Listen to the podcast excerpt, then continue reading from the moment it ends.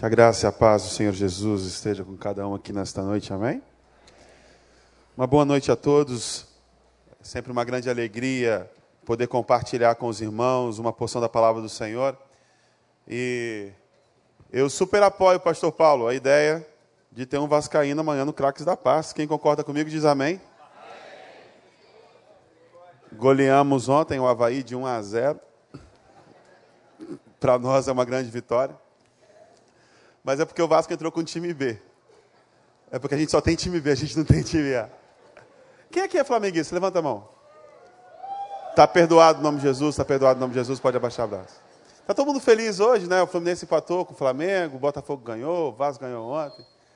Mas olha só, eu estou muito mais feliz de estar neste lugar. Eu estava hoje de manhã sentado ali naquele cantinho, hoje à noite também, participando da, do período de adoração, ouvindo a palavra, e me bateu uma alegria no coração tão grande de fazer parte dessa comunidade de fé. Às vezes a gente é, deixa de valorizar aquilo que nos é do cotidiano, e a gente perde a noção de como é importante, de como é especial fazer parte de uma igreja como a nossa. Eu estava ali louvando ao Senhor, glorificando a Deus nesta noite, por fazer parte de uma igreja tão amorosa, tão calorosa, tão acolhedora um período de duração tão envolvente, onde nós sentimos o mover do Espírito, com ministrações que realmente falam aos nossos corações. E eu gostaria de convidar você a mais uma vez, abaixar sua cabeça, fechar seus olhos e pedir ao Senhor que neste momento agora você se livre de todas as distrações que possam te impedir de ouvir aquilo que Deus tem para falar ao teu coração. Que o teu coração agora se acalme. Que a tua alma se apazigue. Que o solo de tua alma esteja fértil. A doce palavra de Jesus. Pai, estamos nós, os teus filhos, nesta noite, aqui neste lugar. E o que nós mais queremos é ouvir a tua voz. O que nós mais queremos é desfrutar da tua presença. O que nós mais queremos é sermos transformados à imagem e semelhança do teu filho Jesus. Eu te imploro que toda distração seja dissipada. Que nossa mente e o nosso coração seja voltada único e exclusivamente ao Senhor e somente ao Senhor. Que a tua palavra encontre os caminhos mais escuros de nossa alma trazendo luz onde precisa ser trazido luz e transformação onde nós mais precisamos ser transformados. Essa é a nossa oração e todos aqueles que concordam comigo digam amém. 1 João, capítulo 2, nós vamos ler a partir do versículo 7. 1 João, capítulo 2, a partir do versículo 7. Essa carta que João escreve é fruto de uma comunidade que foi iniciada com o apóstolo João. O apóstolo João é conhecido como o apóstolo do amor porque é um apóstolo que fala muito de amor. Aqui na nossa igreja nós temos o pastor do amor, que é o pastor Tiago Gomes. Não tem um pastor mais amoroso que esse homem. Ô, oh, homem amoroso. Eu te amo, pastor Tiago. A gente tem o pastor do amor, mas a gente tem o apóstolo do amor, que é o apóstolo que fala muito do amor. E João, na sua primeira epístola, no capítulo 2, no versículo 7, ele diz o seguinte: Amados, não lhes escrevo um mandamento novo, mas um mandamento antigo, que vocês têm desde o princípio a mensagem que ouviram. No entanto, o que lhes escrevo é um mandamento novo. Vamos ver se eu entendi. Não lhes escrevo um mandamento novo, mas um mandamento antigo, que vocês têm desde o princípio. No entanto, o que lhes escrevo é um mandamento novo. É um mandamento novo mas que na verdade não é novo, é um mandamento antigo. Mas é um mandamento novo, que é antigo. Você entendeu alguma coisa? Eu quero te ajudar a elucidar essa questão mostrando uma foto do meu almoço hoje. Coloca aí. Cadê meu almoço, Cláudio? Foi isso que eu comi hoje. Ah, tá dando água na boca, né? Eu nem sei dizer o que, que é isso. É sério, eu tentei, eu ensaiei. É mignon à como que é? apovoava. Isso aí. É um, é um filé mignon com um molho de pimenta delicioso. E isso ali é batata empanada com queijo parmesão. Ah, esse foi meu almoço. Mas assim, eu posso dizer que foi a primeira vez que eu comi isso. Nunca tinha comido um prato assim. Mas eu posso dizer também que foi a milésima vez que eu comi isso, porque essencialmente isso aí é carne com batata. É carne com batata. Só que a forma como ela foi feita, a apresentação diferente, com algumas coisas diferentes, se tornou para mim uma carne com batata que parece que foi a primeira vez que eu comi. É algo novo, mas que é extremamente antigo também. Nós estamos aqui numa celebração, pode tirar, senão o pessoal vai ficar com fome.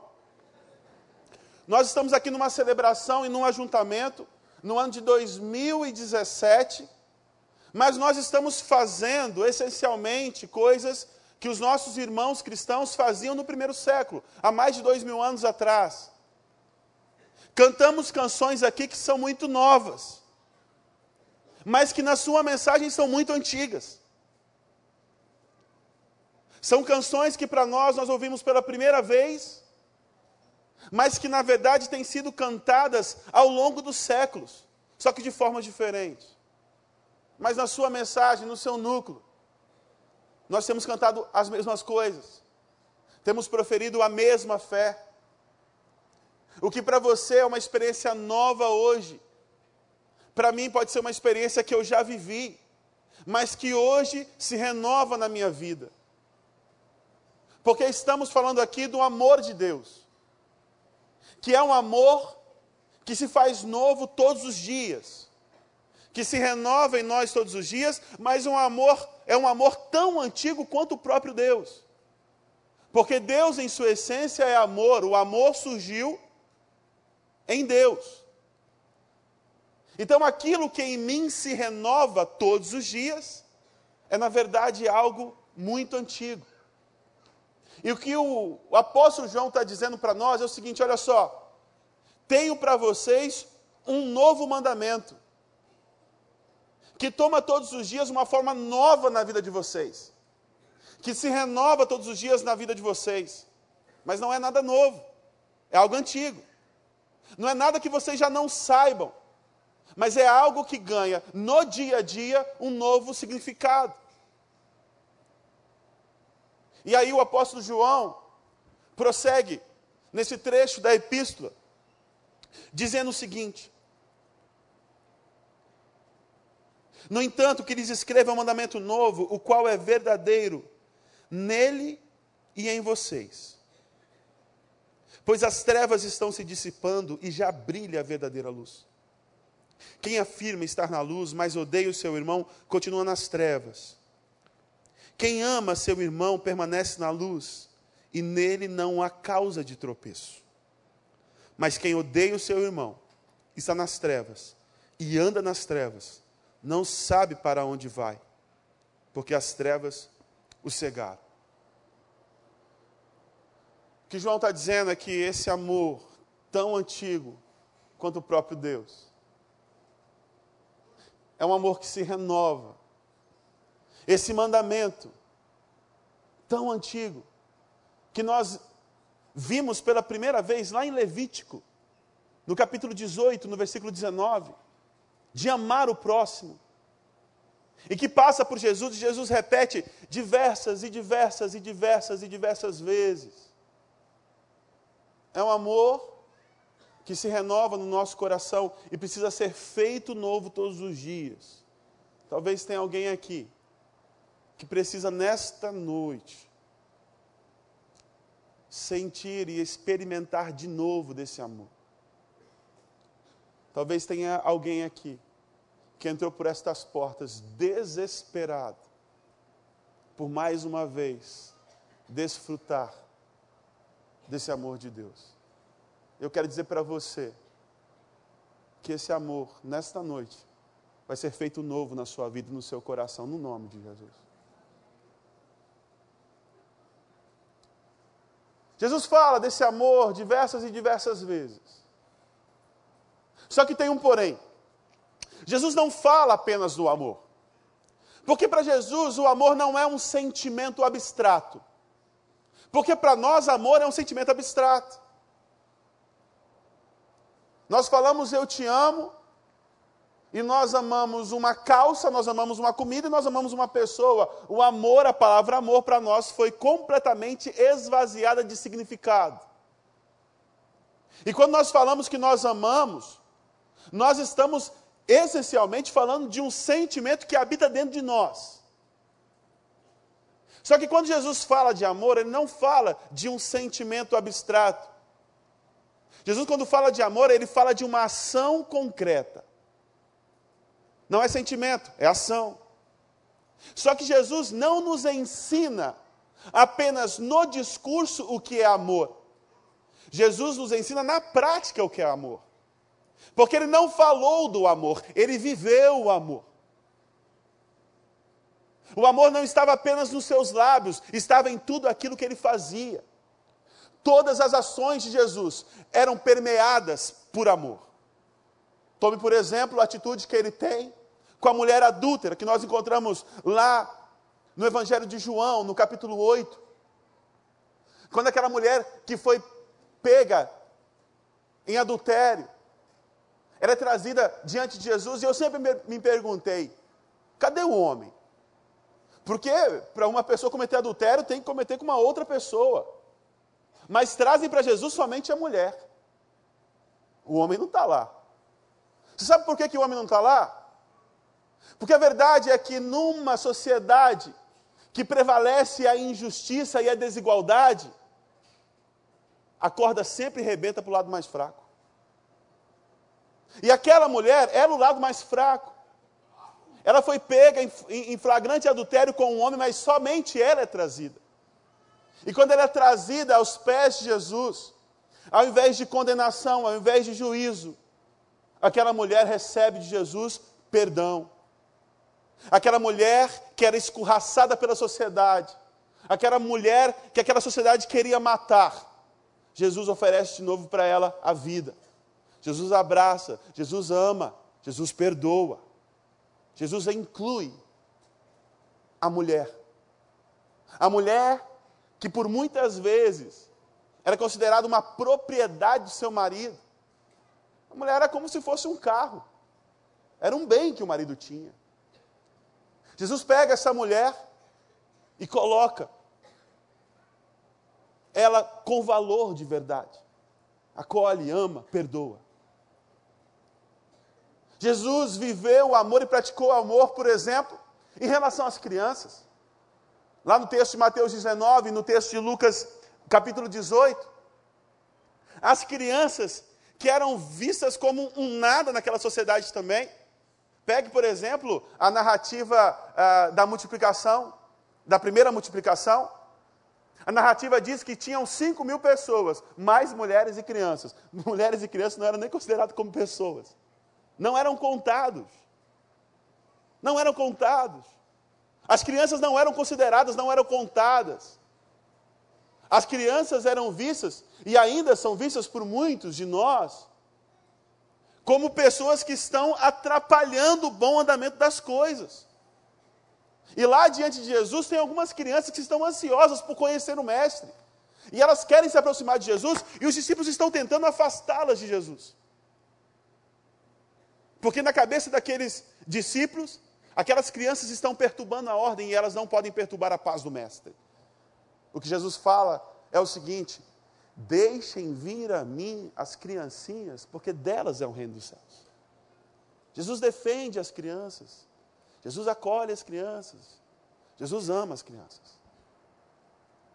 O que dizer das ações de Jesus em relação aos leprosos, por exemplo? No Evangelho de Mateus, no capítulo 8, uma cena muito interessante. Um leproso se aproxima de Jesus. E o leproso vivia uma situação que era completamente deplorável. A lepra era o conjunto de todas as doenças de pele que você pode pensar e imaginar. Uma delas a hanseníase. E se essa pessoa fosse diagnosticada com uma doença de pele assim, ela era completamente excluída do seio da sociedade. Ela tinha que viver num lugar recluso. Ela não poderia ser tocada por absolutamente ninguém. Era uma situação de completa humilhação, de completa marginalidade. Inclusive, se o leproso visse alguém vindo de longe, ele era obrigado, pela lei, a gritar: imundo, imundo, imundo. Para que aquela pessoa lá de longe soubesse que ali tinha um leproso e pudesse se desviar do caminho. Que situação deplorável. Um leproso chega a Jesus e fala assim: Mestre, se tu quiseres, tu podes curar-me. E aí o texto diz uma coisa muito linda: que Jesus, estendendo a mão, toca aquele homem e cura aquele homem. Ora, nós temos um Deus que cria o mundo através da palavra. Jesus poderia simplesmente dizer assim: ser curado, e aquele homem seria curado, porque ele tinha poder para isso. Mas o que Jesus faz? Nesse ato simbólico é extremamente poderoso e importante, porque Jesus estende a sua mão e toca um homem que ninguém tocava. Aquele homem recebe de Jesus um toque que ele não recebia, provavelmente há muitos anos. Porque naquele toque, Jesus está dizendo para aquele homem: Olha, você é aceito do jeito que você é. Eu te amo. Você não é intocável.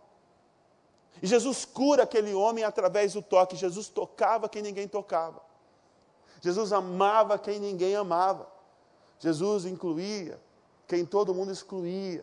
Jesus vivia intensamente no seu dia a dia o amor. Jesus sentava à mesa com gente que ninguém queria sentar na mesa. O que falar lá da passagem de Mateus 9, de Lucas 5, quando Jesus e seus discípulos, eh, eles são acusados de se assentarem com publicanos e pecadores. Vejam só, ele se assenta com aquela gente que não presta. Ele se assenta à mesa com aquelas pessoas de reputação duvidosa. E Jesus responde: Não são os sãos que precisam de médico, mas sim os doentes. Eu vim para aqueles que estão enfermos. Não existia nada, absolutamente nada, que pudesse afastar Jesus das pessoas, porque ele era movido por amor. E não um amor sentimento, um amor ação. Um amor que se dava por inteiro e que teve seu ponto culminante no Calvário. Na cruz nós temos esse amor levado até as últimas consequências. Onde o mestre, ele não é morto. Ninguém matou Jesus. Ninguém tinha poder para matar Jesus. Jesus, o Filho de Deus, Todo-Poderoso, ninguém poderia matar Jesus. Jesus se deixou morrer. Porque se ele quisesse, a qualquer momento ele poderia descer daquela cruz e fulminar todo mundo. Porque ele tinha poder para aquilo. Jesus se deixa morrer. Ele leva o amor até as últimas consequências e por amor ele se entrega a nós como sacrifício. E a expressão maior disso é que quando ele vê os seus algozes blasfemando, cuspindo em seu rosto, maltratando ele, ele fala: Pai, perdoa-os, porque eles não sabem o que fazem. O amor de Jesus era um amor muito concreto. Era um amor que se traduzia em ações. Cada gesto do nosso mestre estava permeado por amor. E o que é interessante é que esse texto do apóstolo João diz que O que lhes escreve é um mandamento, um mandamento novo, um mandamento do amor, que é verdadeiro nele, em Cristo Jesus, e também em vocês. O que João está dizendo é que esse amor que nós vemos em Jesus, nós vemos também em vocês. Em você, Silviano. Em você, Daniel. Em você, Joel. Em você, Léo. O mesmo amor que nós vemos em Cristo Jesus é um amor que precisa ser visto em mim e em você. Nós somos destino do amor de Deus e ponto de partida do amor de Deus. Nós recebemos de Deus esse amor e nós precisamos expandir para o outro esse mesmo amor. Jesus fala lá em João 12, 32: Quando eu me levantar da terra, atrairei, atrairei todos a mim. É um amor que inclui, é um amor que ama sem ressalvas, é um amor que se entrega, é um amor altruísta. E o texto continua dizendo que em quem existe este amor, quem ama seu irmão permanece na luz e nele não há causa de tropeço, no versículo 10. A palavra tropeço aqui é a palavra grega escandalon. Repete comigo, escandalon. Escandalon é a palavra que origina a nossa palavra escândalo. Escandalon pode ser traduzido literalmente como armadilha. O que o apóstolo João está dizendo para nós é o seguinte: olha só, quando nós falhamos em amar, quando nós não reproduzimos em nossa vida o mesmo amor que existe em Cristo Jesus, nós estamos criando armadilhas, armadilhas, para nós mesmos e para os nossos irmãos e para os outros. Estamos criando armadilhas. Pense, por exemplo, numa fofoca. Pense, por exemplo, numa palavra maldita. Se eu chego para o pastor Ricardo e eu falo para o pastor Ricardo algo ruim a respeito do Guilherme, e vamos supor que o pastor Ricardo não conheça o Guilherme. Todas as vezes que o pastor Ricardo olhar para o Guilherme, o pastor Ricardo vai lembrar da palavra maldita que eu disse a respeito do Guilherme. Eu armei uma armadilha para o pastor Ricardo e para o Guilherme. E essa armadilha, armada, muitas pessoas vão continuar caindo nela. Porque a natureza da fofoca é essa. Ela nunca para num lugar só, ela sempre se expande. E aí o pastor Ricardo vai falar para outro, que vai falar para outro. E daqui a pouco todo mundo que ouviu aquela história do Guilherme, mesmo sem conhecer o Guilherme, mesmo sem apurar a verdade, porque poucas são as pessoas que têm coragem de apurar a verdade, vão olhar para o Guilherme sempre com aquela ressalva. Já conheceu alguém de quem você ouviu falar muito mal? E quando você conheceu aquela pessoa, não era absolutamente nada daquilo? Você já conheceu? Eu já conheci. Já conheci, já passei por essa situação diversas vezes. Porque quando nós falhamos em amar o nosso próximo, o que o texto está dizendo é que nós servimos de escândalo nós nos tornamos armadilhas. Nós fazemos com que os outros pequem, que os outros errem.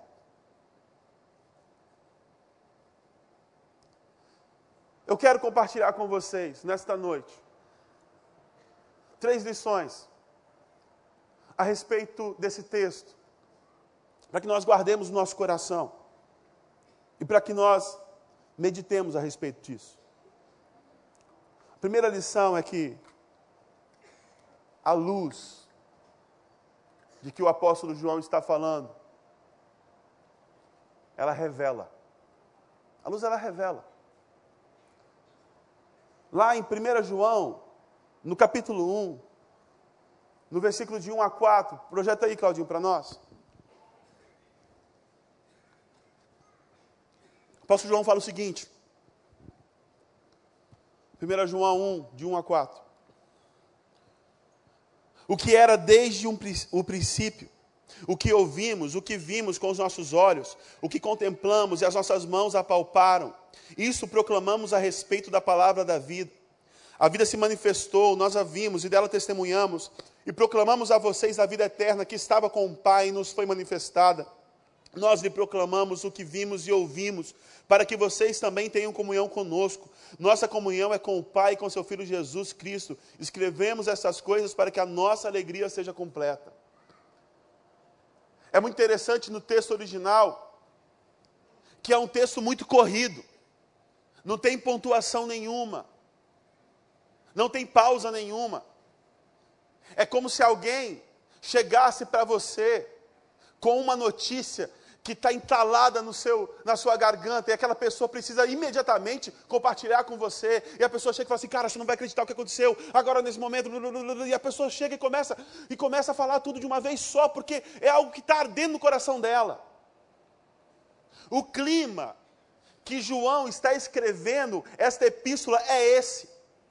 Existe algo que aconteceu que está no coração do apóstolo, e que ele precisa desesperadamente compartilhar. E ele fala: o que era desde o princípio, o que ouvimos, o que vimos com os nossos olhos, o que contemplamos, as nossas mãos apalparam, isso proclamamos a respeito da palavra da vida. A vida se manifestou, nós a vimos e dela testemunhamos. Proclamamos a vocês a vida eterna que estava com o Pai e nos foi manifestada. Nós lhe proclamamos o que vimos e ouvimos. Ele fala várias vezes: vimos e ouvimos, para que vocês também tenham comunhão conosco, nossa comunhão com o Pai, com seu Filho Jesus Cristo. Escrevemos essas coisas para que a nossa alegria seja completa. João tem algo no seu coração tão poderoso que ele precisa desesperadamente compartilhar. Ele está falando de um acontecimento que mudou para sempre o rumo das coisas. João conheceu o Filho de Deus, ele conheceu Jesus, aquele que dividiu a história, aquele que mudou não o rumo da minha e da sua vida, mas mudou todo o rumo da humanidade. Algo aconteceu que mudou para sempre o destino de tudo. E João vai falar no capítulo 2, lá no versículo no versículo 8. Pois as trevas estão se dissipando e já brilha a verdadeira luz. As trevas estão se dissipando e já brilha a verdadeira luz. Eu peço que você agora desligue seu celular, por favor. Gente, a escuridão é um negócio terrível. Terrível. Você não consegue enxergar um palmo na frente do seu nariz. Você não consegue saber o que está acontecendo.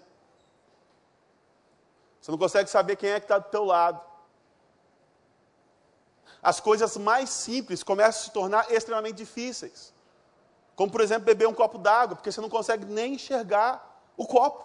Onde é que está o copo?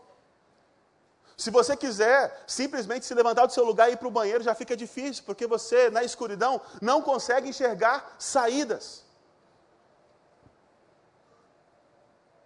Na escuridão, tudo fica muito difícil.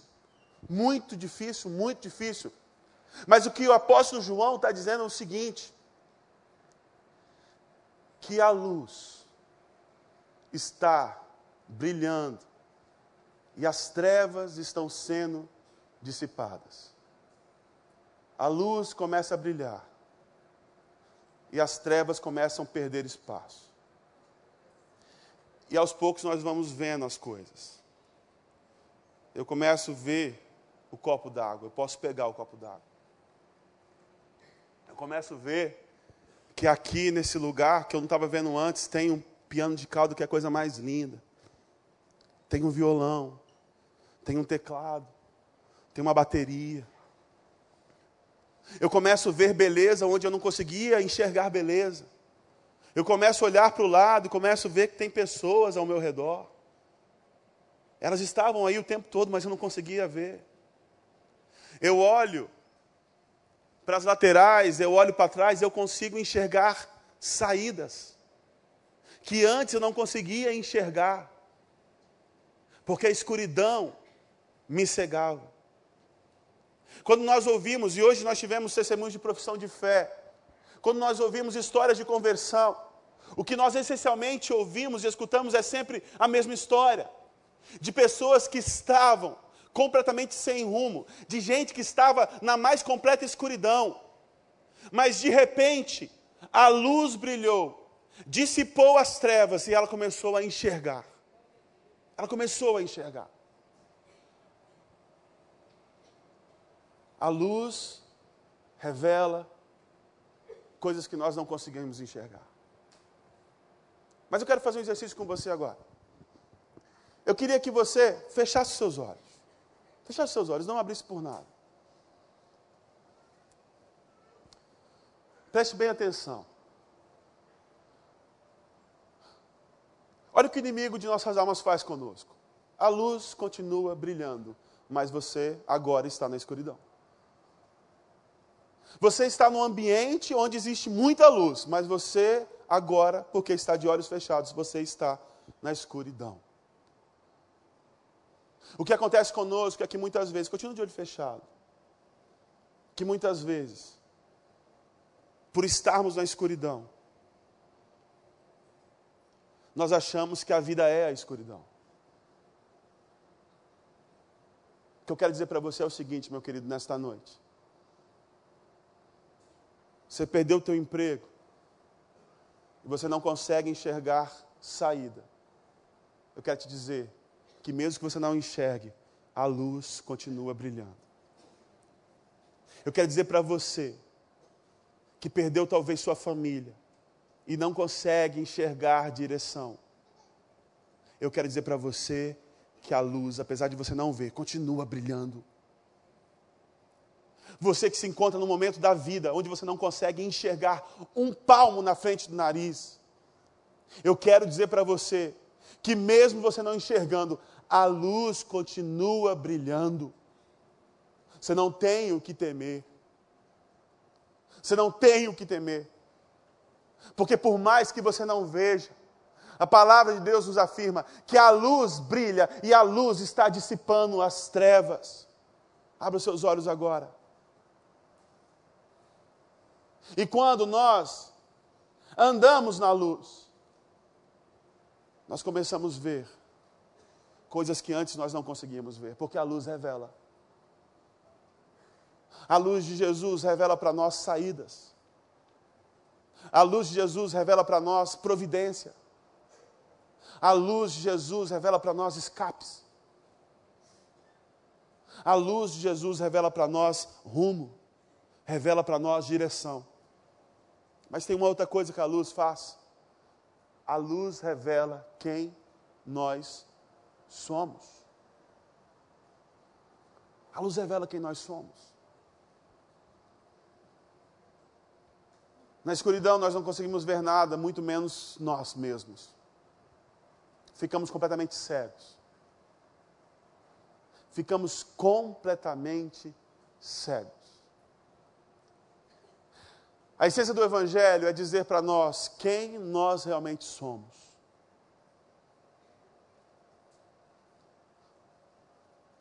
A revelação se faz para que nós conheçamos a Deus. E em conhecendo a Deus, nós nos conhecemos também. O celebrando a vida, em todas as partilhas, a pessoa quando se apresenta, ela começa se apresentando como: Oi, meu nome é Miqueias e eu sou mais um filho amado de Deus. Quando a luz de Jesus nos alcança, nós conhecemos quem nós somos, filhos amados de Deus.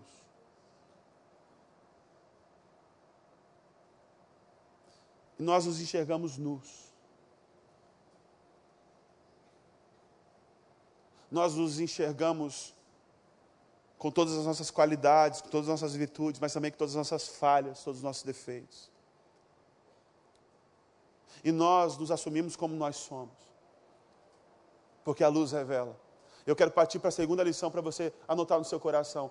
A luz que revela também purifica. Eu, quando era adolescente, eu tinha três uniformes para ir no colégio, três camisas para ir no colégio. E o acordo que eu tinha com a minha mãe é que eu tinha que lavar meu próprio uniforme. Mas você sabe como é que é adolescente, né?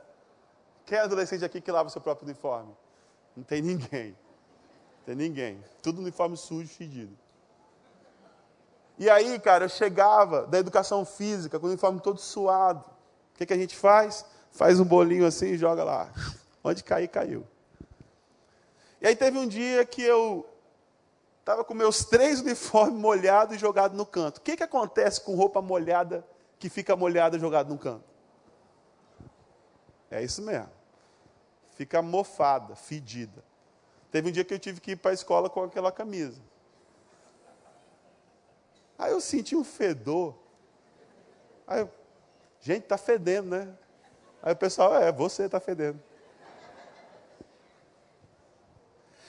Que a gente faz com a camisa que fica fedida? A gente lava e bota onde? No sol. O sol. Porque o sol mata o mofo. Quando você vai numa casa que tem muita umidade e as janelas estão fechadas há muito tempo, qual a primeira coisa que você faz? Você abre todas as janelas da casa para quê? Para que a luz do sol entre.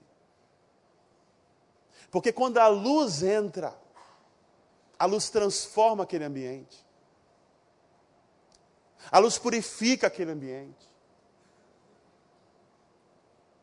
A luz mata tudo aquilo que é ruim naquele ambiente e renova aquele ambiente. Faz de um ambiente insalubre um ambiente agora habitável. É isso que a luz de Jesus faz nas nossas imperfeições, nos nossos pecados. A luz de Jesus vem e nos transforma e nos purifica. Expomos a Ele quem nós realmente somos, com todas as nossas fragilidades, com todos os nossos pecados.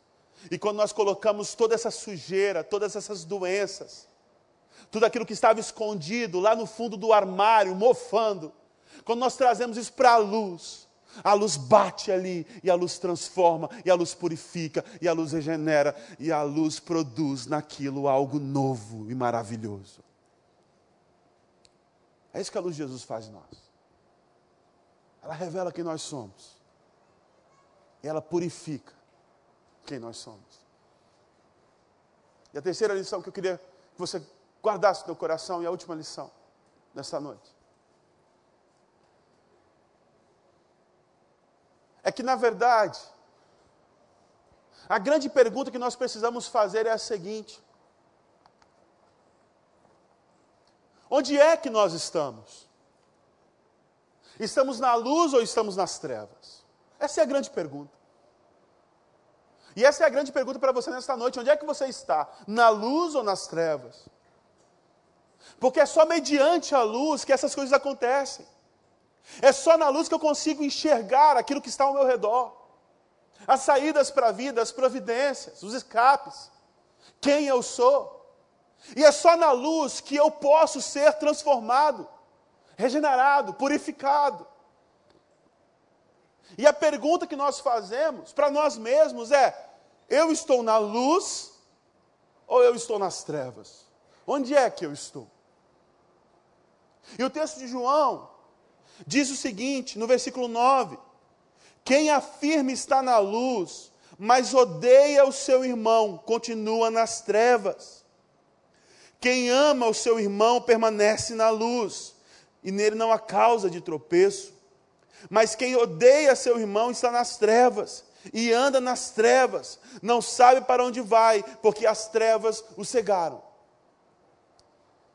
Jesus compara o amor à luz, o ódio às trevas. Quem ama está na luz, quem odeia está nas trevas. Quem está nas trevas odeia, quem está na luz ama. A terceira lição que eu quero compartilhar com você nessa noite é a seguinte: a evidência, a evidência de que nós estamos na luz é a forma como nós nos relacionamos uns com os outros. A evidência que nós estamos na luz é o amor é o amor. Parece simples, mas não é. Parece óbvio, mas não é. Não é porque nós fazemos parte de uma tradição evangélica no Brasil, que eu faço parte. Está entranhada em mim, está entranhada em muitos de vocês também. Uma forma plástica de viver o Evangelho. Nós começamos, isso vem é, historicamente, estabelecer alguns padrões que nos identificam como cristãos, que nos identificam como os filhos da luz. E desde muito cedo, quando os americanos trouxeram para o Brasil o Evangelho, uma das marcas para nos diferenciar dos católicos romanos, que era a religião predominante, por exemplo, foi a abolição da cruz. Você percebe que no Brasil, os templos evangélicos, eles não têm formato de igreja. Eles parecem um edifício normal, um edifício comercial. Nossa igreja, por exemplo. A cruz, quando ela acontece, ela é bem disfarçada. Porque isso faz parte da nossa tradição. A gente usa a cruz, mas eu demorei para saber que isso era uma cruz. Eu achava que era quatro quadradinhos. Eu posso ser um pouco mais lerdo do que outros. Mas a verdade é essa. Você vai, por exemplo, para fora do país. Você vai para os Estados Unidos. E você vê igrejas batistas, metodistas. O que, que eles têm lá na cara, na frente? É uma cruz grandona. Aí a gente tirou a cruz, porque cruz é coisa de católico, não é coisa de crente. E a gente começou a definir as coisas que caracterizam, que nos caracterizam como crentes. Então, o que que faz de um crente crente? Basicamente, na igreja evangélica brasileira, não fumar, não beber e não fazer sexo antes do casamento. Foi isso, basicamente. E a gente começou a se importar com essas coisas, e eu não estou dizendo aqui, você pode me cobrar por aquilo que eu falo, não por aquilo que eu não falo. Eu não estou dizendo que essas coisas não são importantes, porque são importantes. Faz parte de uma vida na luz, viver de forma regrada e não ser preso a nenhum vício faz parte de viver na luz, eu ter uma vida de santidade. É claro. Mas o problema é o que se tornou central para nós. O que é que se tornou central para nós? O que se tornou central para nós é sermos aquilo que os outros podem ver. Então eu vivo de uma forma que as pessoas olhem para mim e falam assim: este é crente e este não é. Mas na verdade o que eu visto é uma capa. Porque no meu interior, na minha essência, eu não estou vivendo e praticando aquilo que me define verdadeiramente como cristão, que é um amor. Eu quero ilustrar isso com uma história muito interessante que eu ouvi. Eu não sei se é verdade, lá no seminário contavam como se fosse verdade. Mas seminarista às vezes é muito mentiroso, Guilherme. A história que conta é o seguinte: diz que um missionário vindo da África começou a falar para uma congregação lá no Nordeste a respeito dos números desesperadores da África. A África tem números desesperadores. Das milhões de crianças que estavam morrendo de fome. Dos milhões de órfãos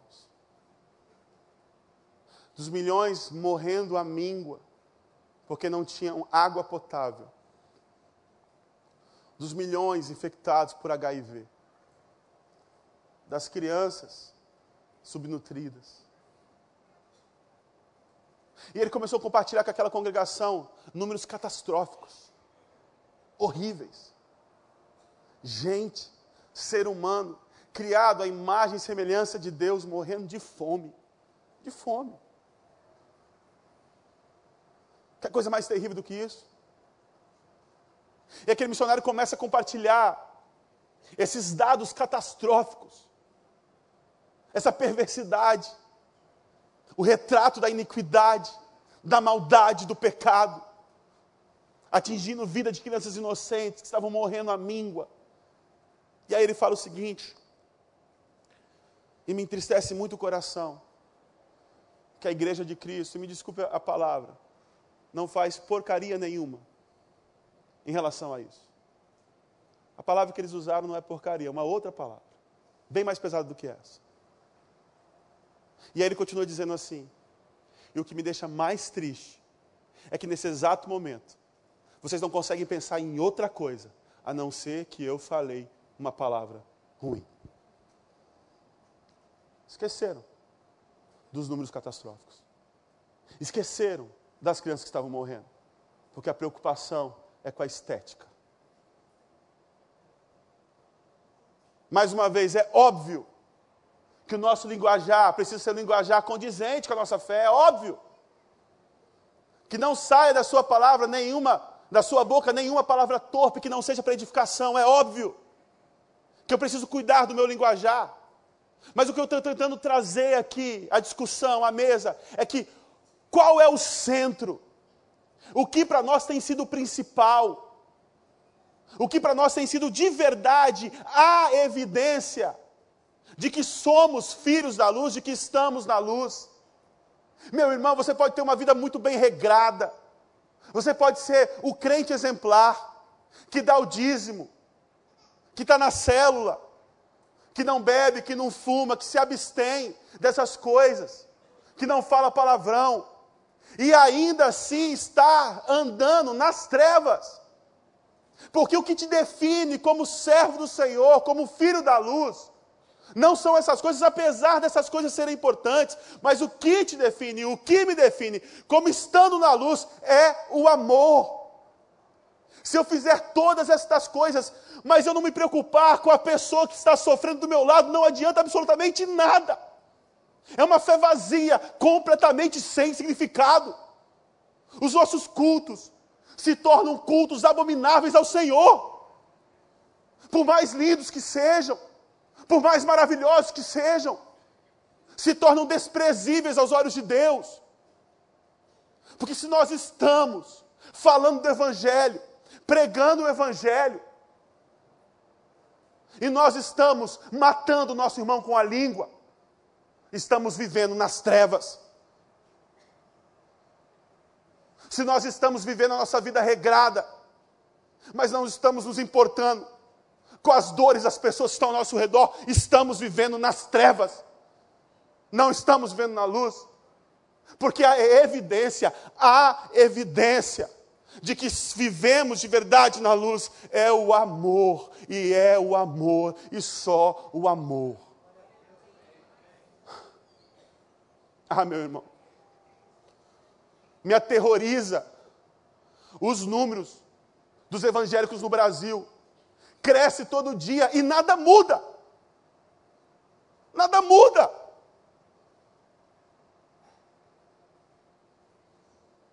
Com o número de crentes que tem esse país, é para esse país ser país primeiro mundo.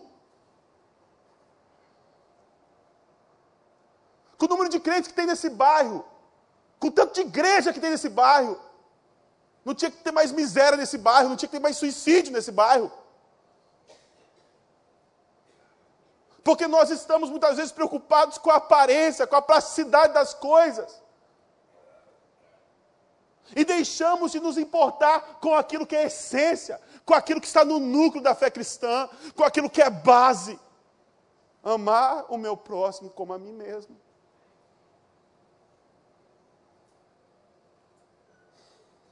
Eu tenho dificuldade de amar. Eu sou igual a você. Tem algumas pessoas que para mim é difícil de amar. Quem é que tem alguém que é difícil de amar? Levanta a mão. Quem se tivesse umas 10 mãos, levantaria as 10 mãos.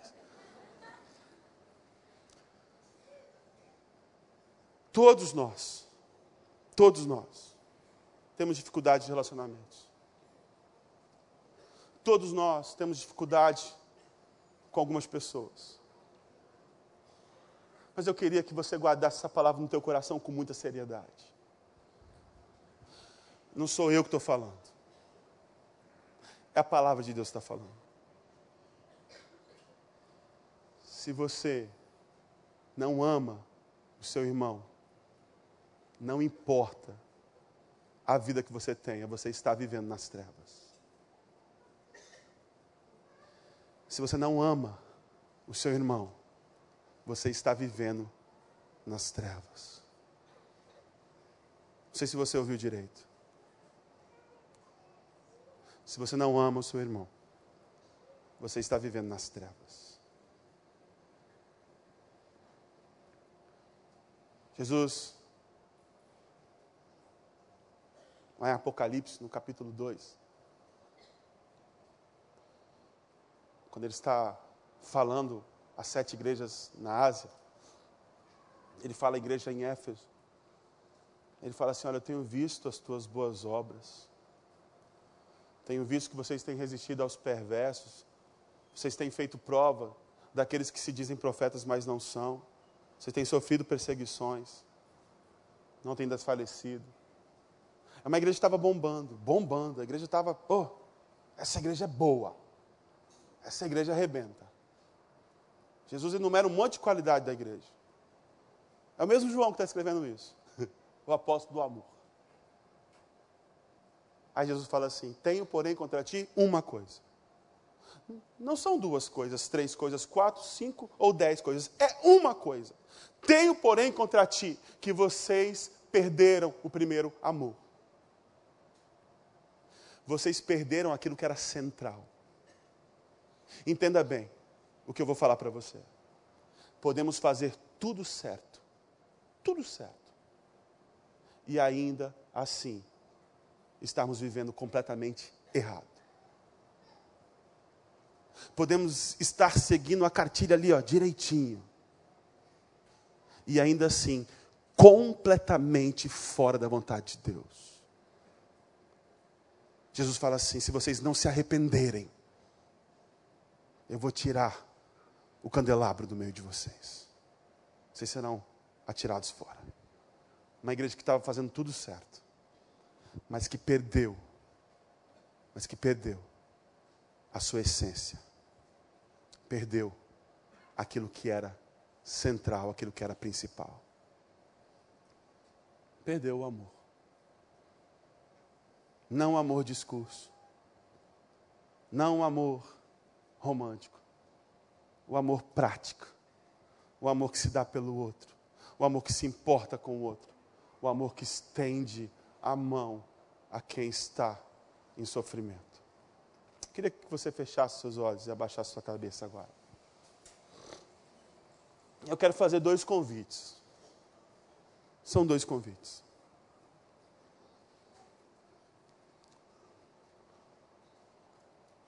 Primeiro convite é para você que se vê literalmente nas trevas. Você que olha para o lado e não está conseguindo enxergar saída para a sua vida. Você que está afundado. Você que está lá no fundo do poço. Eu quero convidar você a abrir os seus olhos e ver que a luz continua brilhando. a luz continua brilhando e a luz está dissipando as trevas. Jesus Cristo continua o mesmo ontem, hoje e sempre. E Ele está aqui neste lugar para dar para você direção, para dar para a sua vida rumo. Você que diante da luz está vendo as suas mazelas, os seus pecados, os seus erros, as suas fragilidades, aquilo que é doente em você, aquilo que é perverso em você, aquilo que é mal em você, as suas compulsões, as suas doenças. Eu quero convidar você a colocar tudo isso agora diante da luz e ser transformado e ser purificado por essa luz. Tem alguém aqui nesta noite que quer aceitar esse convite? Eu quero, eu quero me expor, eu quero viver na luz, eu quero ser transformado por essa luz. Levante a sua mão, de forma corajosa, levante a sua mão. Tem alguém que entendeu essa mensagem? Deus abençoe sua vida, Deus abençoe sua vida. Tem mais alguém que entendeu essa mensagem? Deus abençoe sua vida. Tem mais alguém? Deus abençoe você. Tem mais alguém? Deus abençoe, Deus abençoe você. Tem mais alguém? Deus abençoe sua vida. Deus abençoe sua vida. Deus abençoe sua vida. Deus abençoe sua vida. Deus abençoe sua vida. Deus abençoe sua vida. Deus abençoe sua vida, meu irmão. O Espírito Santo está se movendo no nosso meio, está quebrando corações. Tem mais alguém? Deus abençoe a sua vida. Deus abençoe a sua vida. E que a luz que está brilhando te dê a direção, te dê o rumo, te dê a saída, te dê o escape que a luz que está brilhando penetre no mais íntimo do seu ser, purifique e transforme a sua vida, aonde você precisa ser purificado e transformado. Trate das suas compulsões, trate das suas mazelas, das suas dores, das suas angústias, dos seus estresses, dos seus pecados, das suas fragilidades, e que você seja transformado. Agora eu quero fazer um outro convite. Quero convidar você que entendeu nesta noite talvez a tua vida esteja toda no lugar. Você esteja andando até corretamente. Não tem feito aparentemente nada que desagrada ao Senhor, mas você tem falhado em amar alguém. Você tem falhado em amar o teu irmão. Você perdeu o núcleo você perdeu o centro. Você perdeu aquilo que é realmente importante, aquilo que é mais importante. Você começou a se preocupar com outras questões. Você começou a valorizar e dar mais valor para outras questões. E o amor em você se esfriou. Eu quero convidar você a um arrependimento profundo diante do Senhor agora. Se você se encontra nesse estado, você levante a sua mão também. Eu quero orar pela sua vida. Tem alguém assim? Deus abençoe você, Deus abençoe você, Deus abençoe você, Deus abençoe você. Deus abençoe, Deus abençoe, Deus abençoe, Deus abençoe, Deus abençoe. Deus abençoe, Deus abençoe, Deus abençoe, Deus abençoe, Deus abençoe. Deus abençoe. Glória a Deus. Enquanto nós cantamos essa canção, eu quero convidar toda a congregação a ficar de pé. Nós vamos cantar essa canção que fala dessa volta para a essência, dessa volta para aquilo que é núcleo, para essa volta daquilo que é o mais importante. E eu quero desafiar você a dar um segundo passo agora. Você que levantou a sua mão, dizendo assim: Eu quero ser transformado e purificado por esta luz. Que você saia do seu lugar, venha aqui à frente, nós queremos orar por você. E você que levantou a sua mão e diz assim: Eu preciso viver o amor o amor se esfriou no meu coração. O amor perdeu o centro da minha vida. E eu quero, de novo, voltar a esse primeiro amor. Que durante essa canção você saia do seu lugar, vem aqui à frente. Nós queremos orar pela sua vida.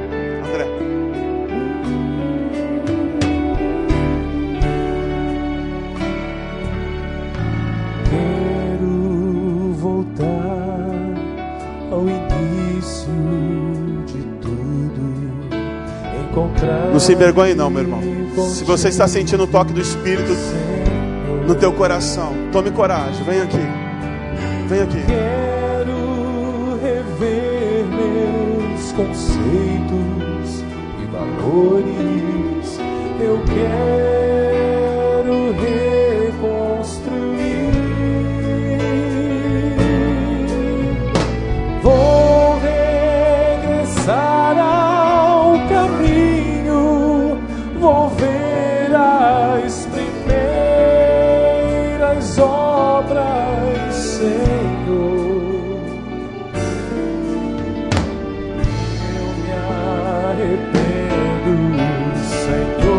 Tem mais alguém que essa palavra tocou o coração?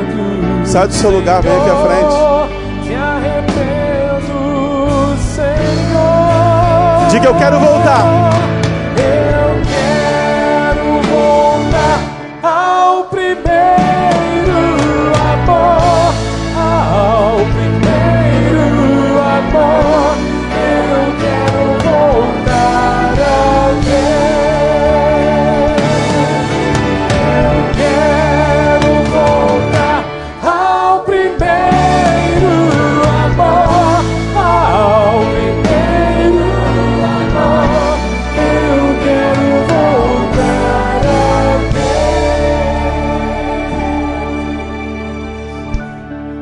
Eu sei que tem muita gente que está com uma resistência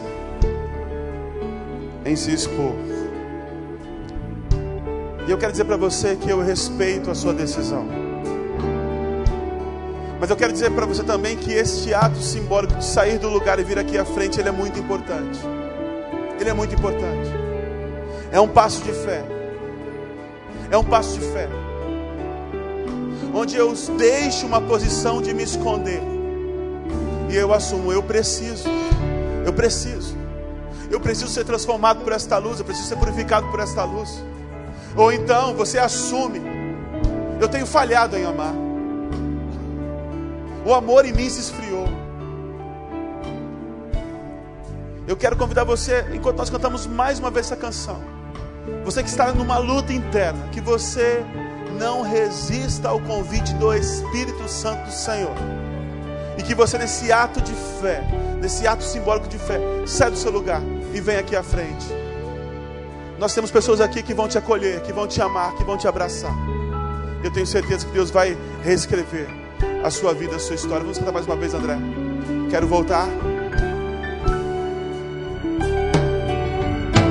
Quero voltar ao início encontrar-me contigo, Senhor. Quero rever meus conceitos e valores. Eu quero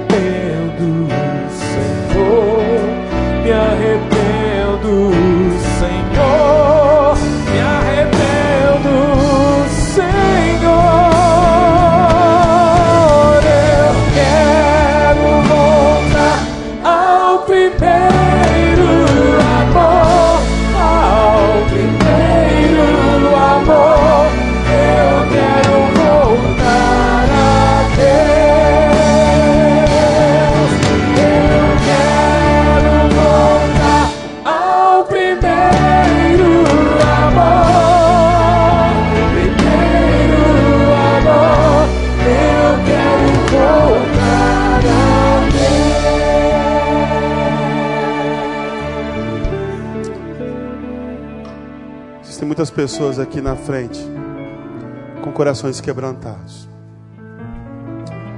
E nós somos uma comunidade que quer viver o amor na sua essência. E meu último convite é: não deixe ninguém sozinho aqui. Não deixe ninguém sozinho aqui. Sai do seu lugar e abrace alguém que está aqui. Para que essa pessoa saiba que ela não está sozinha. Para que ela saiba que ela aqui, nesse lugar, ela tem irmãos que se importam com ela, que a amam e que estão dispostos a caminhar juntos. Ninguém fica sozinho, ninguém fica sozinho.